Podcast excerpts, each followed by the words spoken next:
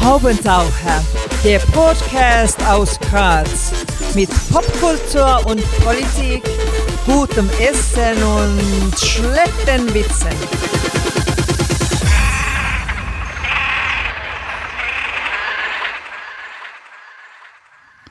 Hier ist der Haubentaucher Podcast. Einmal im Monat oder auch öfter gibt es hier neue Kunst und Kultur und andere Haubentaucher-Themen aus Graz und dem Rest der Welt. Am Mikrofon Wolfgang Kühnelt heute zu Gast und wir freuen uns sehr. Drag Queen Candy Licious, frisch aus Wien angereist, extra wegen unserem Podcast. Vielen Dank und herzlich willkommen. Gerne. Hallo. Hallo, du sagst über dich in einem Video, ich bin Künstlerin, ich bin Aktivistin, ich bin Sexualpädagogin, ich bin vieles und ich bin bunt. Wann genau, wie genau und warum genau bist du denn dann zur Drag Queen geworden?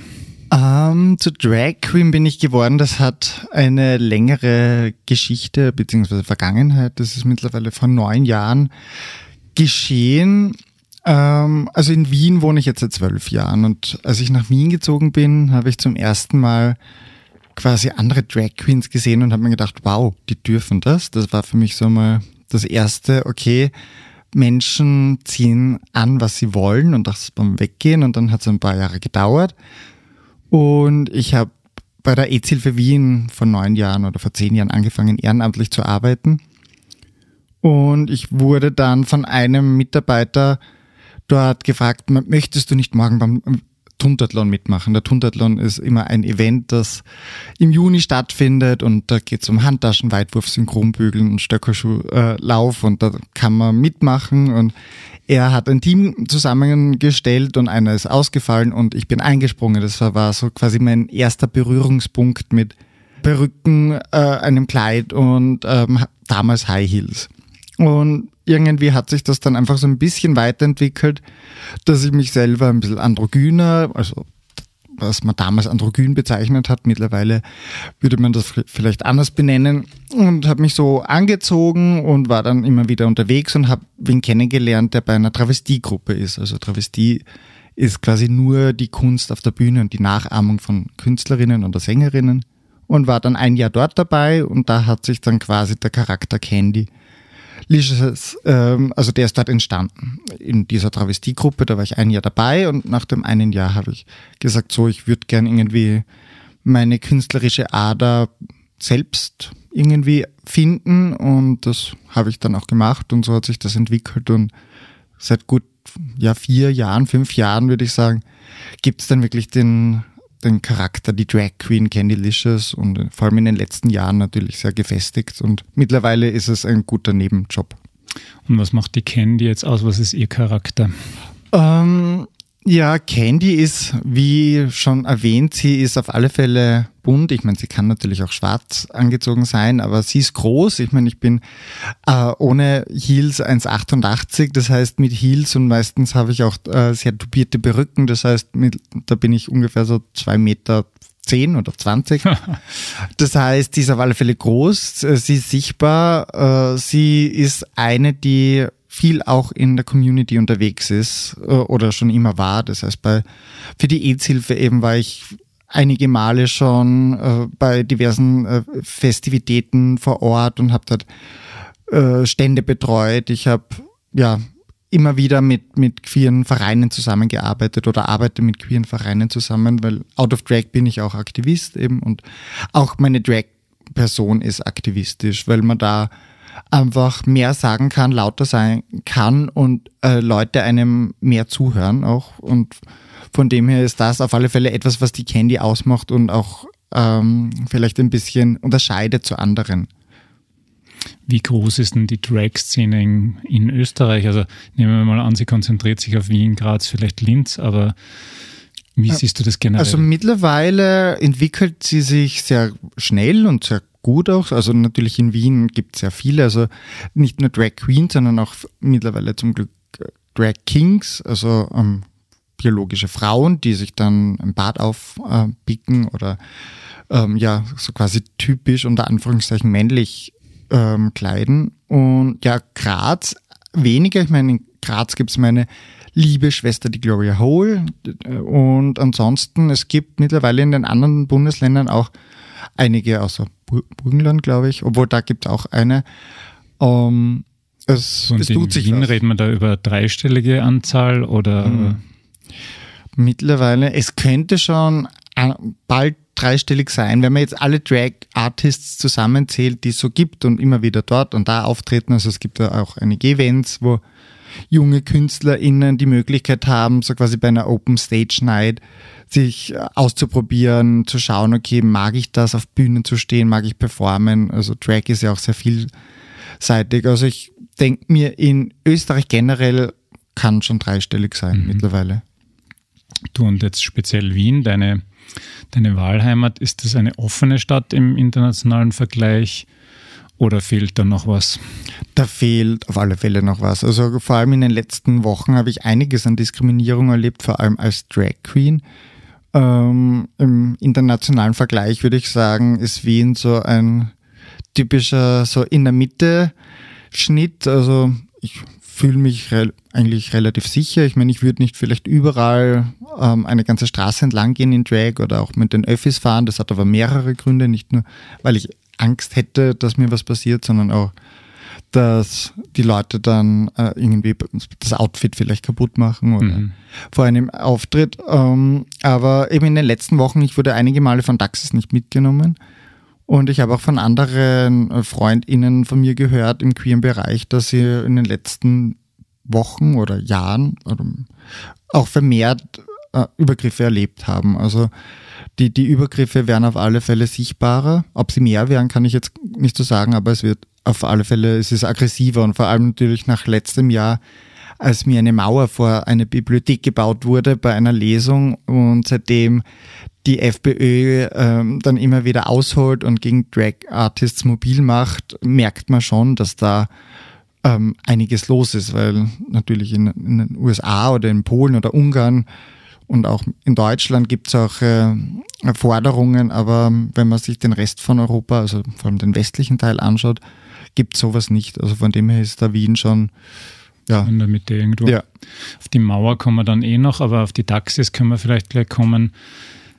Ähm, die Fahrer, ich weiß nicht, ob man das dann gendern muss, wahrscheinlich waren das eher Männer, Ja. ähm, das in irgendeiner Art und Weise begründet oder dir irgendwas dazu gesagt oder haben sie dir einfach. Nein, die, die versperren einfach quasi dann die Tür, wenn man einsteigen will und dann, wenn man sieht, dass so quasi die Person, die hin, hinter einem hergeht und als männlich gekleidet herkommt, kann einsteigen. Also im Endeffekt wollen sie ähm, mich einfach nicht mitnehmen oder fahren dann weiter. Also es hat sich jetzt keine irgendwie gesagt, nein, ich nehme dich nicht mit, weil.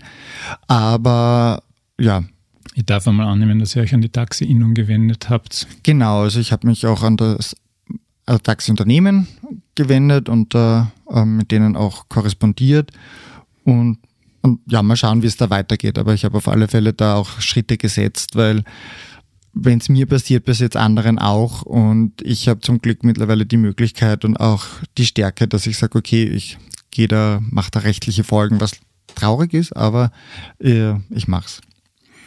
Normalerweise würde man sagen, da fehlt es halt offensichtlich an, an Aufklärung, an Bewusstseinsarbeit. Ähm, ja, macht jetzt womöglich Kurse für Taxler.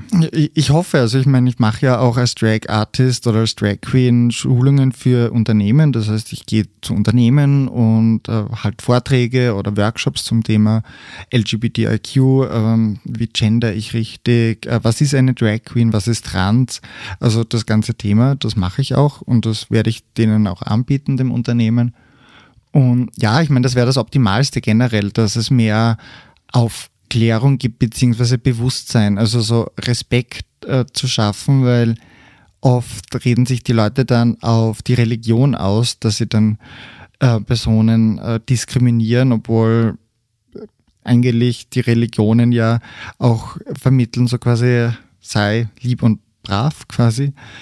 Ähm, von Ja, dem her hoffe ich, Toleranz steht eigentlich in so Ja. ziemlich jeder Religion mal prinzipiell drinnen. ne? Aber ja, irgendwie fehlt da einfach dann noch, wenn, egal welche Religion, dass die Personen dann wirklich mitbekommen, okay, wenn die Äußerungen täten, tätigen oder auch Übergriffe körperliche, dass das dann einfach verletzend ist. Ich meine, das eine psychisch und das andere körperlich.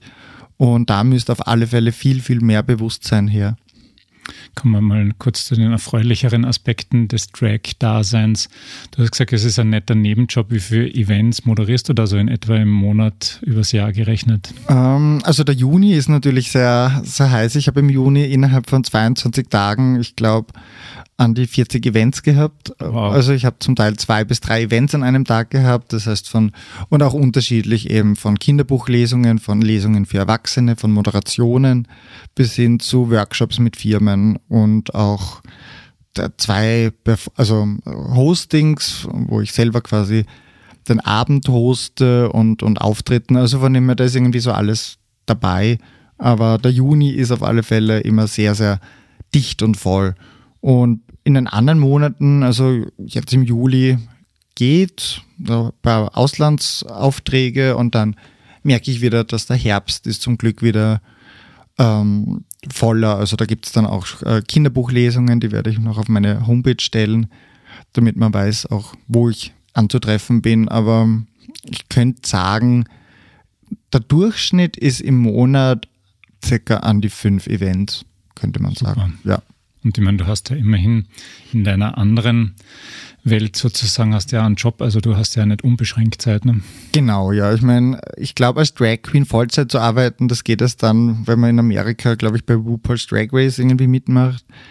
Ähm, aber ich muss sagen, ich hätte mir nie gedacht, dass Drag einmal, dass ich das einmal so machen kann, dass ich auch als Künstler quasi davon lebe. Also natürlich war der Juni so gut, dass ich da nichts anderes machen musste, aber ich habe eben auch andere Jobs quasi, die, die auch was reinbringen. Also ich bin da relativ selbstständig und habe mehrere ähm, Dinge, die ich mache und alle sind irgendwie im queeren Bereich tätig. Wie war denn die Pandemie ähm, für dich, aber auch vielleicht für die Drag-Bewegung? Weil eine Zeit lang war mal alles Q so.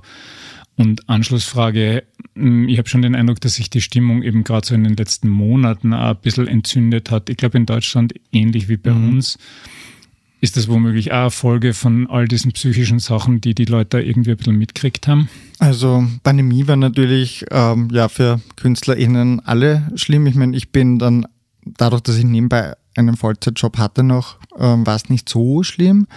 Aber ich habe schon gemerkt, okay, ich muss irgendwie so mindestens einmal im Monat irgendwie, muss ich irgendwie so meine Gefühle mit Drag äh, so quasi rauslassen und habe mich dann hergerichtet und war dann online ähm, auf diversen Social Media Kanälen und ja, also ich merke schon, dass nach der Pandemie die Leute angespannter sind. Ob das jetzt die Folge ist von der Pandemie, mm, also es hat sicher ein bisschen was damit zu tun, weil man merkt, dass die Leute einfach ähm, zum Teil angespannter sind, aggressiver oder schneller aggressiver werden.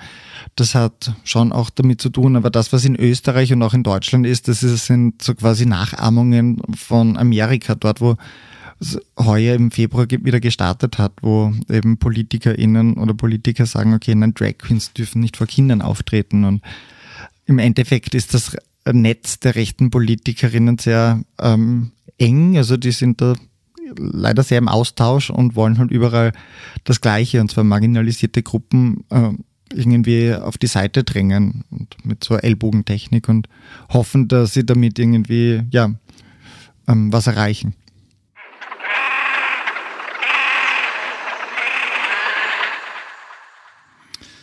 Ich wage die eigentlich private Frage, aber deine Eltern waren im 2018 schon in einem ORF-Interview mhm. zu sehen beim Regenbogenball. Deswegen habe ich mir gedacht, es ist eigentlich ja. im Netz auch recht gut nachlesbar. Ich habe es da jetzt nicht äh, akribisch raus recherchieren müssen. Deswegen die Frage, du kommst ja eigentlich aus der Weststeiermark, war der Familie von Anfang an angetan von der Idee ähm, der Candylicious? Also mhm. das Coming Out war vorher. Mhm. Ähm, wie ist es Ihnen denn mit der Candy gegangen?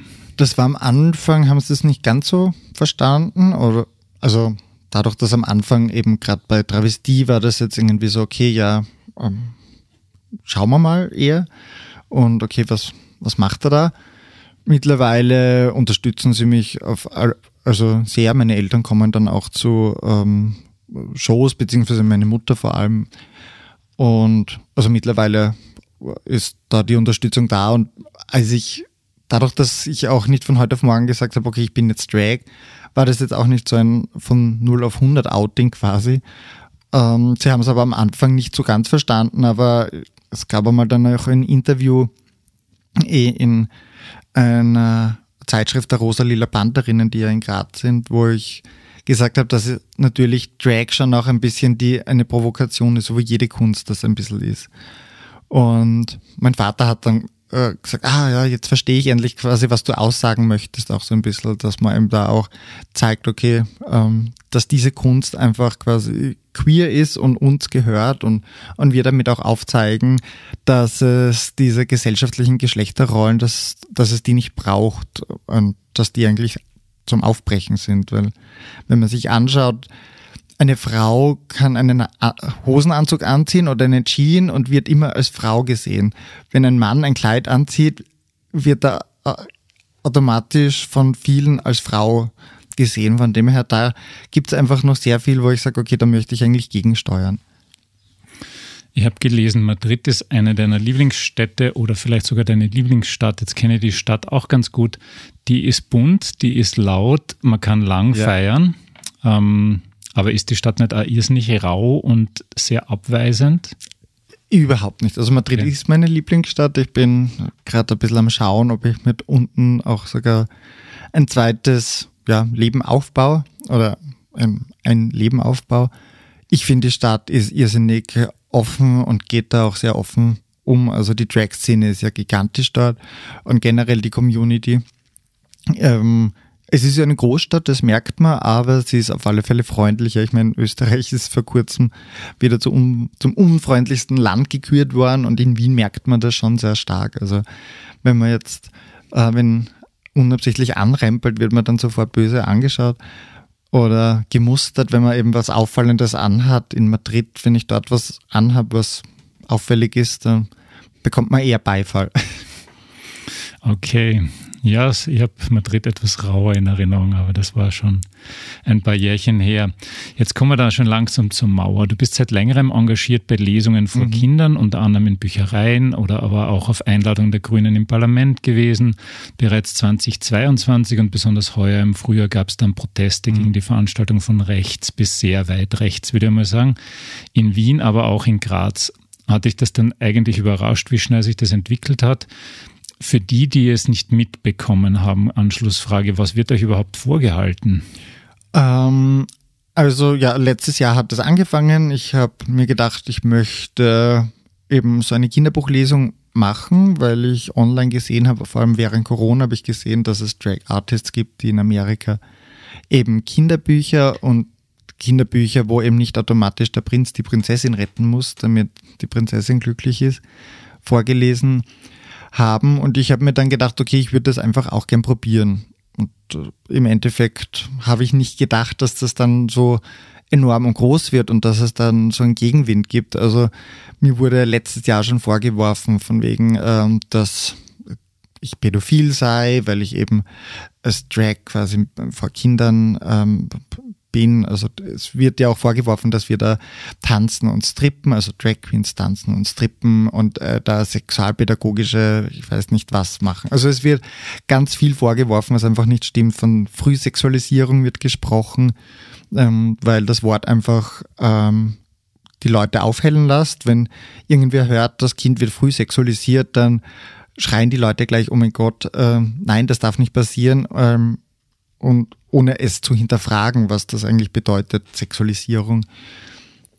Und seitdem, also eben letztes Jahr war dann so, dass in der Nacht vor der Lesung eine Mauer in rot-weiß-roten quasi Plastikziegelsteinen vor der Bibliothek aufgebaut wurde mit dem Hashtag No Pride Month. Die Lesung hat stattgefunden mit vollem Erfolg und dann habe ich letztes Jahr noch ein paar Lesungen gemacht und heuer war es dann auch wieder so, dass ich eine Lesung gemacht habe. Und das war quasi mit dem Bezirk Maria Hilf und da gab es auch dann eine Förderung.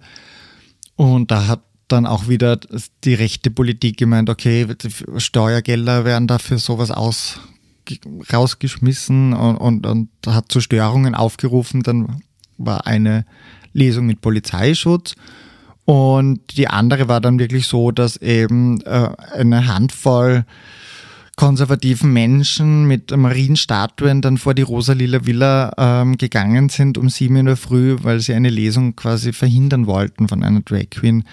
Und das war dann schon sehr irgendwie beängstigend zu sehen, dass diese Menschen zwar sagen, sie wollen die Kinder schützen, aber die Menschen, die hingehen, haben ja die Kinder. Also eigentlich bringen sie die in Gefahr. Und seitdem müssen auch immer wieder meine Lesungen unter Polizeischutz leider stattfinden. Also es gab auch welche ohne, aber die meisten sind so mit Polizeischutz, weil man nicht weiß, okay, kommen ähm, Gegner, äh, Gegnerinnen und wollen das stören, weil das wäre natürlich für, für keine Person optimal und vor allem eben für die Kinder nicht, weil die Veranstaltung soll so sein, dass die Kinder dann rausgehen und sagen, okay, ja, hat mir gefallen und äh, war lustig. Ich habe mir ein bisschen durch das eine oder andere Online-Forum gewühlt und da kommt dann immer so ein aufgeregter Satz wie in etwa dieser, ihr wisst ja gar nicht, was die da tun wäre es vielleicht gut, eure Lesungen einfach eins zu eins zu filmen, ins Netz zu stellen, zu streamen, was auch immer, damit man eben sieht, mhm. dass ihr da keine Sexpraktiken demonstriert. Auf alle Fälle. Ich meine, ich habe mittlerweile auch schon einige Personen eingeladen. Es werden immer mehr Fotos online. Also es ist sichtbarer geworden, was da überhaupt passiert. Die, die es nicht wahrhaben wollen, die wollen es, glaube ich, auch. Das kann plakativ im Kino sein und sie sagen, nein, okay, da, da passiert eine Sexualisierung. Also es wurden, gab ja auch ORF-Beiträge, die mitgeschnitten haben, was da vorgelesen wird, wie mit Kindern umgegangen wird, dass das ein, ein kindgerechter Umgangston ist. Also ich, ich glaube, die wirklichen Gegnerinnen, die wollen das gar nicht wahrhaben, die wollen gar nicht sehen, dass da eigentlich was Nettes passiert. Aber um das Positive auch hervorzuheben, eine Mutter hat mir nach einer Lesung geschrieben, sie hat sich das jetzt endlich angeschaut und sich selber ein Bild gemacht und war dann sehr begeistert davon. Und das ist dann natürlich schon schön zu sehen und ich rufe eigentlich auch immer auf und meine Lesungen sind eigentlich die meisten kostenlos, dass sich die Leute selber ein Bild machen. Also ich bitte es, wenn mir Leute private Nachrichten schreiben von wegen, ich soll die Finger weglassen von den Kindern, dann lade ich die immer auch ein zu meinen Lesungen und sage, okay, du, du hast Angst vor Unbekanntem, aber komm gerne vorbei mit deinem Kind, wenn du ein Kind hast. Oder komm auch so vorbei. Komm auch ohne Kind vorbei. Ja.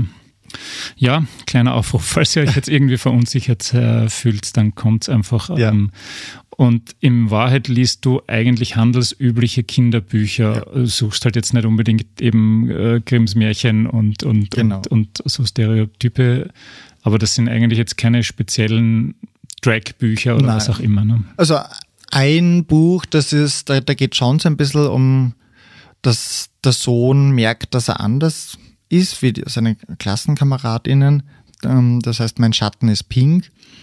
Und die anderen Bücher, da geht, also bei einem Buch, das ich meistens vorliest, äh, da geht es um einen Frosch, der Ballett tanzen möchte und der wird aber verstoßen von der Ballettschule und der will zuerst aufgeben und findet dann wen, der ihm das beibringt und im Endeffekt geht es da um Mut, um Ermutigen und auch darum, dass man, wenn man an sich glaubt, dass man da viel, viel erreichen kann und dass es kein Anderssein gibt oder kein normal und nicht normal, sondern dass alles okay ist. Und, und um das geht in den Büchern. Und dann gibt es ein Buch, das Märchenland für alle. Und das lese ich dann älteren Personen vor. Also ich war auch schon zweimal in Pensionistinnenheimen. Aha, cool und habe auch anderen Erwachsenen schon vorgelesen und das Märchenland für alle ist ein Buch, wo einfach Märchen quasi ein bisschen neu geschrieben sind, wo eben nicht der Prinz unbedingt eine Prinzessin retten muss, sondern ja, wo ein Hase mit drei Ohren verstoßen wird und dann rettet er aber den Wald oder sich Däumelinchen von ihrem quasi ähm, Mann trennt und merkt, dass sie alleine besser dran ist. Also das sind, da wird einfach, ich meine, das ist up to date. Das ist einfach so, wie, wie die, die Welt ist. Also die, die ganzen Geschichten, die, wo es darum geht, dass irgendwer stark sein muss, damit die andere Person irgendwie zufrieden ist. Das ist ja auch nicht irgendwie das Abbild der Gesellschaft und Kinder. Es ist zwar gut, wenn man Kindern ein bisschen was anderes zeigt, aber natürlich ähm, sollen sie auch sehen, kindgerecht, was es da draußen gibt und, und wie die Welt eigentlich funktioniert.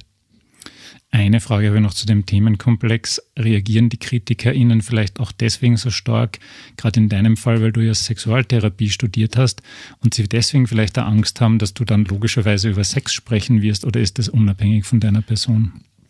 könnte ich jetzt gar nicht so sagen. Also persönlich habe ich jetzt noch nicht die Kritik bekommen, dass sie mich deswegen so quasi herauspicken, weil eben ich Sexualpädagoge bin. Ähm, kann schon sein.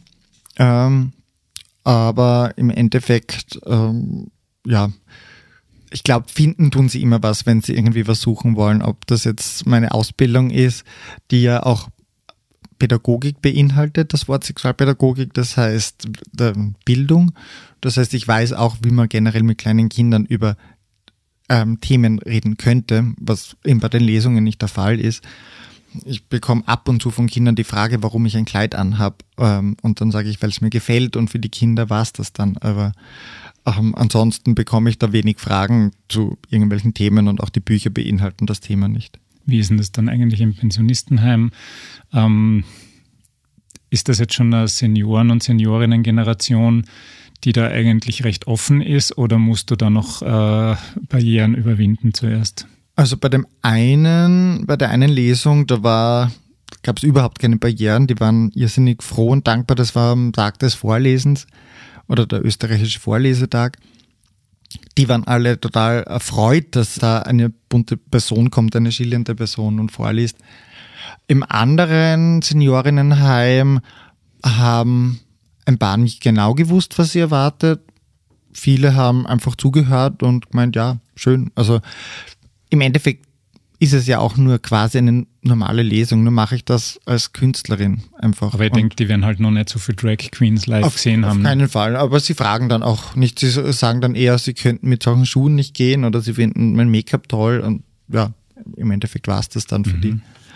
Ich habe mir gedacht, ähm, wie ich eben so gehört habe, welche Geschichten du liest, wäre nicht eigentlich der nächste logische Schritt ein Kinderbuch von Candylicious? Ja, ich bin gerade dabei. Also ich habe eine Geschichte schon und die muss noch ein bisschen verfeinert werden und ich hoffe, dass sie heuer noch zumindest illustriert wird und also ist in Planung. Cool, 2024. Ich, hoffe ausgehen. spätestens, ja. Ja, ich meine, die, die, die Vorlaufzeiten sind bei Büchern ja. doch relativ hoch. Du hast auch Drag-Führungen im Parlament gemacht, glaube ich. Eine, genau, ja. Für welche Zielgruppe, mit welchen Reaktionen und war Herbert Kickel auch schon da? ähm, für alle. Ähm, also Zielgruppe waren Personen, die es interessiert. Ich habe das zusammen mit Mario Lindner gemacht. Also ich war da nicht allein, sondern das Mario Lindner ist Abgeordneter zum Nationalrat der äh, SPÖ und auch gleich äh, Behandlungssprecher ähm, äh, beziehungsweise LGBTQ-Sprecher der SPÖ. Und die Reaktionen waren irrsinnig gut. Also wir waren innerhalb von, ich glaube, einem Tag hatten wir 200 Anmeldungen. Und ja, die FPÖ hat auch da ähm, gesagt, okay, das darf nicht sein und das Parlament irgendwie wird da ver, ja, verschandelt, aber erstens gehört das Parlament den BürgerInnen und nicht den einzelnen PolitikerInnen. Und ich habe das im Zusammen mit einer Person gemacht, die dort auch quasi arbeitet oder auch zu Hause war und ich habe mich auch vorher vorab informiert über gewisse Sachen. Wir haben uns die Führung aufgeteilt und die Reaktionen waren irrsinnig toll. Also es wird hoffentlich auch wieder sowas geben, so eine Führung.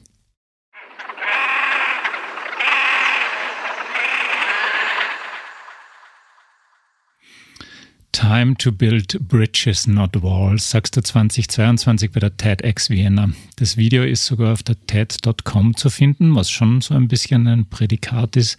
Wie stolz hat dich die Anfrage und der Auftritt gemacht? Irrsinnig. Also die Anfrage war, die, die erste war, glaube ich, letztes Jahr im Juni oder Anfang Juli und bei der ersten Anfrage habe ich mir gedacht, das ist ein Fake.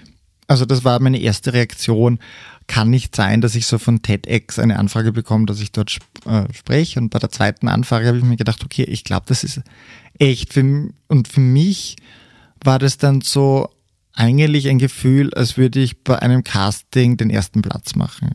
Also wenn man bei so einem Event ähm, über seine Expertise, sein Leben oder was man erlebt hat, sprechen darf, dann für mich war das irrsinnig eine, ein Privileg und auch was danach kommen ist. Also Anfragen, ich spreche im Oktober beim HR Insight Summit zum Beispiel und auch bei anderen kleineren Konferenzen und das ist für mich immer sehr schön, weil ich da eben mit Personen in Gespräche komme, die sonst mit Drag wenig zu tun haben und die dann auch mit mir reden über gewisse Themen. Also es ist einfach, Drag erreicht dann einfach eine Szene, die sonst vielleicht mit dem nicht in Berührung kommen wird.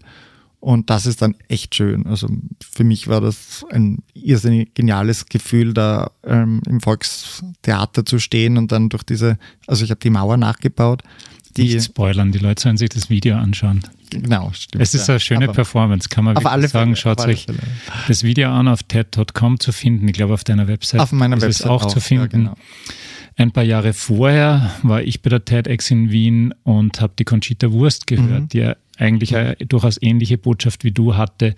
Ist die Conchita generell ein bisschen ein Vorbild auch, weil halt vielleicht auch aus der Steiermark, aus einem ländlichen Umfeld oder sind es dann doch ganz andere Wege? Ähm, also Tom bzw. Conchita kenne ich. Ich finde es super, was er macht und auch, dass er dass Conchita bzw. der Tom zu sich steht und auch irgendwie diese negativen Kommentare auch ausblendet, die er ja auch bekommt. Ein Vorbild war, war er nie. Vorbild waren eher die Aktivisten äh, oder Aktivistinnen, Marsha P. Johnson, die damals bei den Stonewall Riots so quasi standgehalten hat, aber auch in Wien Personen, die quasi die Rechte erkämpft haben für queere Menschen. Ich meine, wir haben noch immer nicht die komplette Gleichstellung. Also für mich sind eher die Personen die Vorbilder, die wirklich das erkämpfen, dass eine queere Person die gleichen Rechte hat wie eine nicht queere Person. Ich meine, wenn man jetzt sich Italien anschaut, wo ähm, bei äh, lesbischen Beziehungen eine, also eine von den Müttern, die nicht das, die leibliche Mutter ist, wieder ausgetragen wird als Mutter. Das sind dann so Dinge, die passieren zwischen Mann und Frau nicht. Wenn, wenn also es ist schon beängstigend, wenn man das sieht und von dem her sind eigentlich immer die Aktivistinnen meine Vorbilder, weil ich mir denke, okay, die, die stellen sich dahin und erkämpfen irgendwie mit Gesprächen, mit Forderungen, mit Demonstrationen wirklich die, die Rechte, die eigentlich allen zustehen sollten, also Menschenrechte und möglicherweise mit weniger Glamour zwischendurch. Ja. Du sagst in deinem Talk den schönen Satz, ich übersetze, die PolitikerInnen in Österreich tun nicht viel. Gemeint hast du vor allem in Sachen Gleichberechtigung. Der Satz ist beim Publikum aber generell ziemlich gut angekommen. Es wurde zustimmend gelacht. Was sollten sie denn dringend tun, die Politiker und Politikerinnen? Und das erstes, und wann sitzt denn die erste Drag Queen regulär im Parlament? Ähm, also auf alle Fälle soll sollten die PolitikerInnen das Leveling Up durchsetzen. Also das Leveling Up bedeutet, dass gefordert wird, dass alle Parameter der Diskriminierung auch im öffentlichen Dienst äh, äh, sowie im Arbeitsleben geschützt sind. Also im Arbeitsleben ist äh, Herkunft, sexuelle Orientierung, Religion, Alter, Geschlecht und Hautfarbe geschützt. Das heißt, da darf man nicht diskriminiert werden im öffentlichen Dienstleistungssektor beziehungsweise bei Hotels, Gastronomen etc. Da dürfte man rausgeschmissen werden, wenn die sagen, okay, ja, wir nehmen dich nicht auf oder nicht mit, weil du im Schwul bist. Da gibt es keine rechtliche Grundlage. Das heißt, das müsste auf alle Fälle mal her, um mal so annähernd ein bisschen eine Gleichstellung zu haben. Und dann gibt es noch andere kleine Punkte, die ich jetzt nicht äh, alle aufzähle, aber das wäre mal der erste Schritt.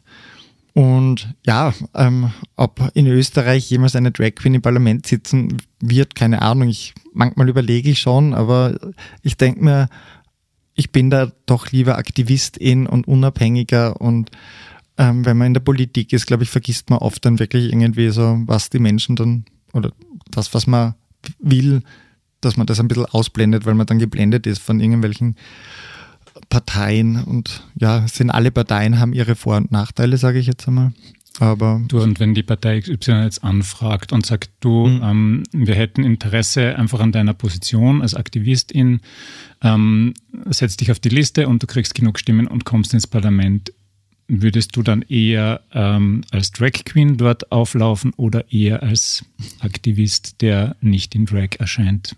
Gute Frage. Ähm, ich kann mir beides vorstellen. Also ich glaube, äh, es wäre auf alle Fälle sichtbarer natürlich, wenn natürlich ich die Medien würden dich lieben. Das kann und, und auch so, ich meine, wenn man da das sieht, ist es auf alle Fälle ähm, da schauen die Leute eben hin. Das ist genau das, wenn ich einen Vortrag mache in Drag, kommen viel mehr Leute, weil ein normaler Vortrag von einer Person, die jetzt nicht in Drag ist, das hat man gleich einmal. Aber äh, Drag ist halt doch ein bisschen interessant. Man hat da wirklich quasi eine Künstlerin quasi vorne stehen. Und ich würde das, glaube ich, schon dann auch in Drag machen. Nicht immer, weil das Herrichten dauert ja dann doch zwei bis drei Stunden jedes Mal. Aber wenn für gewisse Sachen oder nicht, Positionen, wenn, wenn ich angefragt werden sollte, dann würde ich das sicher auch in Drag machen. Hey, ihr Parteien da draußen. Wir haben da jemanden. Wenn Sie zuhören, ja. Ja, da wäre schon eine Message, da wäre schon was da. Du sagst in deinem Talk dann noch was, was für mich sehr stark wirkt hat. Aktivismus ist es nicht, wenn man auf Social Media postet. Nimmt die Zahl der Aktivistinnen wirklich ab? Weil ein bisschen hat man den Eindruck, und was sollten wir eigentlich tun, um uns zu engagieren? Wo fangen wir da an? Ähm, also ich merke schon, dass wirklich der Aktivismus in den Vereinen ein bisschen schwindet. Ich, ich meine, in den letzten ein, zwei Jahren mit den KlimaaktivistInnen hat sich da ein bisschen wieder was getan, dass die Leute schon sehen, okay, sie wollen was verändern. Ähm, aber viele Vereine, die kämpfen doch damit, wirklich ehrenamtliche Personen zu haben und zu unterstützen. Und in, in Österreich ist es leider so, dass die meisten queeren Vereine ähm, wenig bis gar keine ähm, finanzielle Unterstützung vom Staat bekommen oder von, von der Stadt oder vom, vom jeweiligen Land. Dadurch würde es da schon auf alle Fälle mehr Personen brauchen, die dann ähm, vielleicht mithelfen, bevor sie irgendwie kritisieren oder nur auf die Events gehen. Ich denke mir, dass jeder Mensch, der auf der Welt lebt, sieht, was, was gerade los ist. Und wenn man, ähm, wenn man ehrlich ist, sieht man ähm, mit Beängstigung, okay, es gibt Krieg, es gibt äh, Ungleichbehandlung, es gibt natürlich auch das Klima. Also in irgendeiner Form kann man sich, glaube ich, einsetzen. Ich meine, natürlich ist es kein Muss, aber ich, also ich für mich könnte es nicht anders, weil ich, weil es ja mein Leben ist und eigentlich hätte ich das gern so schön wie möglich. Aber wenn ich weiß, okay, da ist Krieg, da ist Diskriminierung, da ist, ähm, da wird was zu Unrecht getan, wäre ich nicht sehr happy, wenn ich da nicht versuchen würde, ein bisschen was zu tun. Und äh, sich ehrenamtlich einzusetzen, ist einfach, finde ich, sehr schön, weil da kommt auch einiges zurück und man sieht einfach, dann, okay, man kann selber im, ein bisschen was tun und auch wenn man allein nicht viel tun kann, aber im Kollektiv schafft man das dann und im Endeffekt würde ich mir wünschen, wenn wir eine Pride gar nicht mehr brauchen, weil, weil es keine Diskriminierung gibt, wenn es kein Outing mehr braucht, wenn junge queere Menschen sich nicht mehr fürchten müssen vor, vor dem Rausschmiss und das kommt leider nach wie vor vor und die, die Selbstmordrate von jungen queeren Menschen ist um ein wesentliches höher wie bei nicht queeren Menschen. Von dem her, wenn man, wenn das einmal abgeschafft ist und wäre es sehr schön und ich glaube, das schafft man nur, wenn man da gemeinsam als Menschheit dran arbeiten. Und auch wenn wir unseren Aktivismus nicht über unsere Social-Media-Kanäle ähm, spielen können, allein, natürlich hast du trotzdem auch welche. Du hast einen schönen Insta-Account zum Beispiel. Schreiben dich dann manchmal junge Menschen auch an, die zum Beispiel halt vielleicht eine ähnliche Biografie haben, vom Land sind und irgendwie merken, okay, ich bin jetzt vielleicht der Frosch, der lieber Ballett tanzen würde. Ähm, kriegst du da manchmal Messages und wenn ja, sind die bei dir richtig? Also Kannst du denen ein bisschen helfen? Wo wenden sich denn die hin, wenn sie sich ein bisschen, ja was nicht, neu orientieren wollen oder was auch immer? Ähm, ja, ich bekomme schon immer wieder Messages und das finde ich auch sehr schön und das dürfen, sollen die Leute auch, weil ich hatte damals die Möglichkeit nicht, als ich jung war, eben in Steins gab's das noch nicht und ich hatte da keine Menschen, wo ich sage, okay, ich frage die um Rat. Um, unterschiedlich. Es kommen Leute zu mir online, die sagen, okay, sie würden das gerne mal probieren, was sollen sie tun?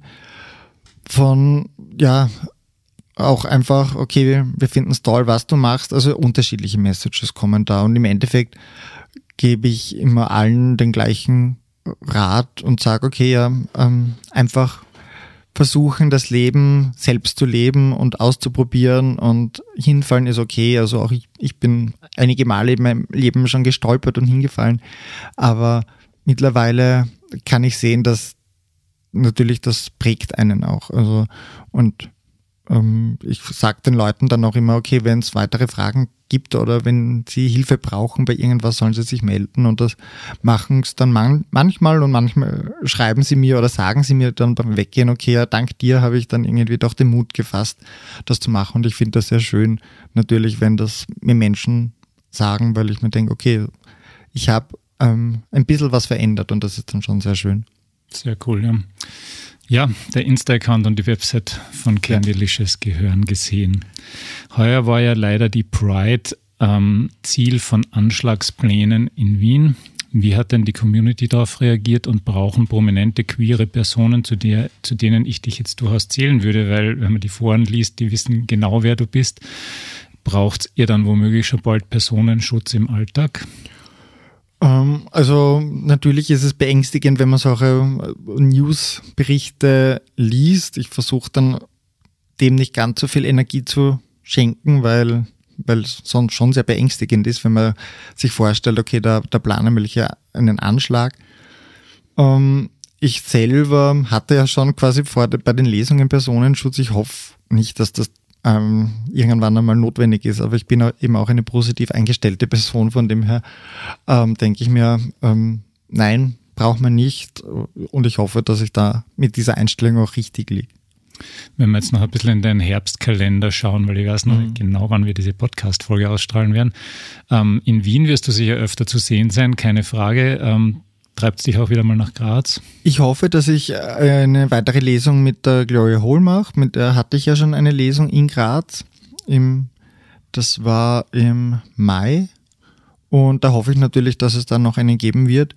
Oder weitere ist, ich war auch in den anderen Bundesländern, also mein, mein Ziel wäre es schon, wieder mehr am Land auch was zu machen. Ich habe auch eine Anfrage an das Steinzer Kultur, ähm, ähm, ja, also an die Menschen gerichtet, die dort zuständig sind für Veranstaltungen. Die wollen eine normale Lesung im Frühjahr 2024. Also, das also eine normale hast dort ohne Drag. Genau. Also nein, schon mit Drag, aber, mit, achso, äh, aber halt nicht für herkömmliche Kinder. Literatur. Gen also Erwachsenen. Genau. Mhm. Ähm, aber da gibt es noch keinen Termin, weil mir gesagt wurde, dass das erst dann im Herbst ich wollte noch mal melden. ob du mal in Steins auftreten willst. Also die Anfrage war und uh, mir wurde dann gesagt, nächstes Jahr 2024 gibt es freie Termine, März, April. Sowas. Cool, wir werden da ein bisschen Pressure aufbauen auf das ja. Kulturleben in Steins. Wir kommen zum Finale, liebe Candy. Wenn dir die Frage nicht so banal ist, wie suchst du denn deine Outfits aus? Um, ähm, was mir gefällt. Also eigentlich ist es that easy. Aber gehst du dann so äh, Boutiquen shoppen oder kauft man sich das heute dann doch alles im Netz? Also im Netz kaufe ich eigentlich nichts außer Accessoires wie, weiß nicht, Handschuhe oder so. Ähm, vieles wird mir mittlerweile zum Glück gemacht. Also ich äh, bin auch ein Fan von Nachhaltigkeit und von quasi auch nicht irgendwie produziert in queerfeindlichen Ländern. Ähm, Einiges bekomme ich immer wieder von Freundinnen geschenkt oder auch von anderen Drag Artists, wenn die sagen, okay, brauche ich nicht mehr. Also da, oder Flohmärkte, da findet man immer wieder tolle Sachen. Und in Madrid gibt es einen Store und dann, da habe ich schon einiges eingekauft. Die haben viel spannenderweise italienische Mode und sehr exklusive Stücke zu sehr guten Preisen und ja, dort habe ich es gekauft. Aber es ist nicht so, dass ich irgendwie zu einer Modekette gehe und dort dann ähm, quasi was einkaufe. Ist ganz, ganz selten. Ab und zu, ja, äh, gibt es das auch, aber eher weniger. Vintage stelle ich mir sowieso spannender vor als H&M, muss ich sagen. Auf alle Fälle. Und auch so äh, kleinere Boutiquen, kleinere Läden, ähm, ausgefallenere Schnitte. Also das Ganze ist eigentlich viel schöner und ja, im Endeffekt, ich mag Farben, ich mag äh, Regenbogen, ich mag Pink natürlich. Von dem her ähm, gibt es da schon dann auch, okay, ah, ich sehe da was Pinkes, schaue ich rein äh, oder nicht oder probiere ich es einmal an. Ähm, und ansonsten muss ich eh schauen, dass ich wieder mal ausmisst. Ja, du hast es schon ein bisschen angedeutet, aber ich frage trotzdem mhm. nochmal nach, wie lange dauert es, bis du zur perfekten Drag Queen geworden bist? Und ist es unterschiedlich, dein Aufwand? Also gibt es die Drag Light und die Drag Deluxe oder wie ist das? Mm, also eben für, damit ich wirklich zufrieden bin mit, mit Make-up und Outfit, äh, nehme ich mir eigentlich gerne bis zu drei Stunden Zeit. Also zwei Stunden brauche ich eigentlich schon, äh, damit ich sagen kann, okay, passt, da, da ist sich jetzt alles ausgegangen, weil man doch einiges an Make-up oder einige Make-up-Schritte ähm, setzt und dann auch das Anziehen etc. Es gibt schon auch Light-Versionen quasi, wenn die Zeit einfach nicht da ist. Und dann verwendet man nicht allzu viel Farbkombinationen und, und Schattierungen. ähm, geht schon auch. Oder ein Outfit, das einfach leicht anzuziehen ist. Aber generell, ähm, ja, zwei Stunden mindestens und am liebsten habe ich drei Stunden, weil da kann ich auch eine Pause machen. Also es ist ja doch ein, wie es würde man ein Bild malen und wenn man dann den Druck hat, okay, das muss in einer Stunde fertig sein, ja, ähm, kann schon sein, dass man sich dann einmal quasi vermalt und dann muss man wieder von neu anfangen. Wenn ich die Zeit habe, dann kann ich mir die auch nehmen und ähm, das ist dann sehr therapeutisch und beruhigend. Und du hast dann 100 Perücken zu Hause oder lieber die drei immer gleichen? Mm, nein, es werden immer mehr eigentlich. also äh, sie werden höher, sie werden größer, ähm, ja. Also es ist auf alle Fälle ein Zuwachs und ich muss immer wieder schauen, okay, wo bringe ich die unter, weil eine Perücke, die kann man nicht irgendwie dann zusammenlegen und das ist nicht so, dass man die einmal tragt und dann äh, wird sie gewaschen und that's it. Also da versucht man schon natürlich, dass die lang hält. Peinlichstes Hobby? Peinlichstes Hobby? Ähm, ich bin ein totaler Marvel-Geek. Also, okay, das geht ja noch. Ja, ich hätte gedacht, also, das ich Austria-Wien-Fan oder so. Das wäre jetzt einmal echt schräg. Ähm, also mit dem rechnen die wenigsten, dass ich irgendwie ein totaler äh, Marvel-Comic-Fan bin. Weil es ja eigentlich auch total Stereotyp ist, oder? Ähm, ja. Also der rettet ja immer, ich weiß nicht, ich meine, es gibt Gott sei Dank Superheldinnen, aber... Ja. Und ich glaube irgendwie, das ist auch so, das hat mich immer auch schon interessiert als Kind, so diese irgendwie quasi die weiblichen ähm, Heldinnen, die, die waren immer so mein Favorite und das, da, da gibt es bei Marvel sehr coole Charaktere. Als Kind warst du A bei der Musikkapelle, B beim Trachtenverein oder C im Fußballclub? Ich war ähm, in der Volkstanzgruppe Steins. Ich war im Turnverein tätig und habe dort auch eine Ausbildung gemacht als Jugendsportleiter und habe Gitarre gespielt, aber nicht in der Kapelle. Ja, bravo. Wie different ist Vienna im Jahr 2023? Mm, kommt darauf an, wo man unterwegs ist. Also es gibt mittlerweile Szenen, die echt sehr divers sind. Ähm, die Kunstszene, beziehungsweise ähm, ja, es kommt darauf an, wo man, glaube ich, unterwegs ist. Es kann sein, dass es sehr eintönig ist und sehr weit, ähm, also weiße Menschen, die man um sich hat. Aber es gibt dann auch wirklich gute, nette Orte, wo einfach, wo man merkt, da, da sind die Menschen. Als Farb Farbexpert in Rot oder Schwarz? Rot. Sehr gut, richtig beantwortet. Liebe Candy, herzlichen Dank, dass du angereist bist, extra aus Vienna. Liebe Leute, schaut auf die Website. Ähm, es gibt sicher einen Haufen Termine im Herbst und ich glaube, das wird äh, sehr spannend. Also wenn du nach Graz kommst, bin ich sicher dabei. Herzlichen Dank, wie gesagt, fürs Kommen. Herzlichen Dank an euch fürs Zuhören. Herzlichen Dank an die Ulla Kurika, die unsere Signation gesprochen hat. Und an die Herren und die Dame von Das Pot für die Produktion. Wir hören uns in wenigen Wochen wieder. Jetzt gibt es staccatoartige Podcast-Folgen. Bleibt dran. Teilt uns, liked uns, abonniert uns, rezensiert uns. Die Spotify-Rezensionen könnten immer noch deutlich zunehmen. Ja, herzlichen Dank und bis zum nächsten Mal. Auf Wiederhören. Das war der Haubentaucher Podcast. Nächstes Monat gibt es mehr.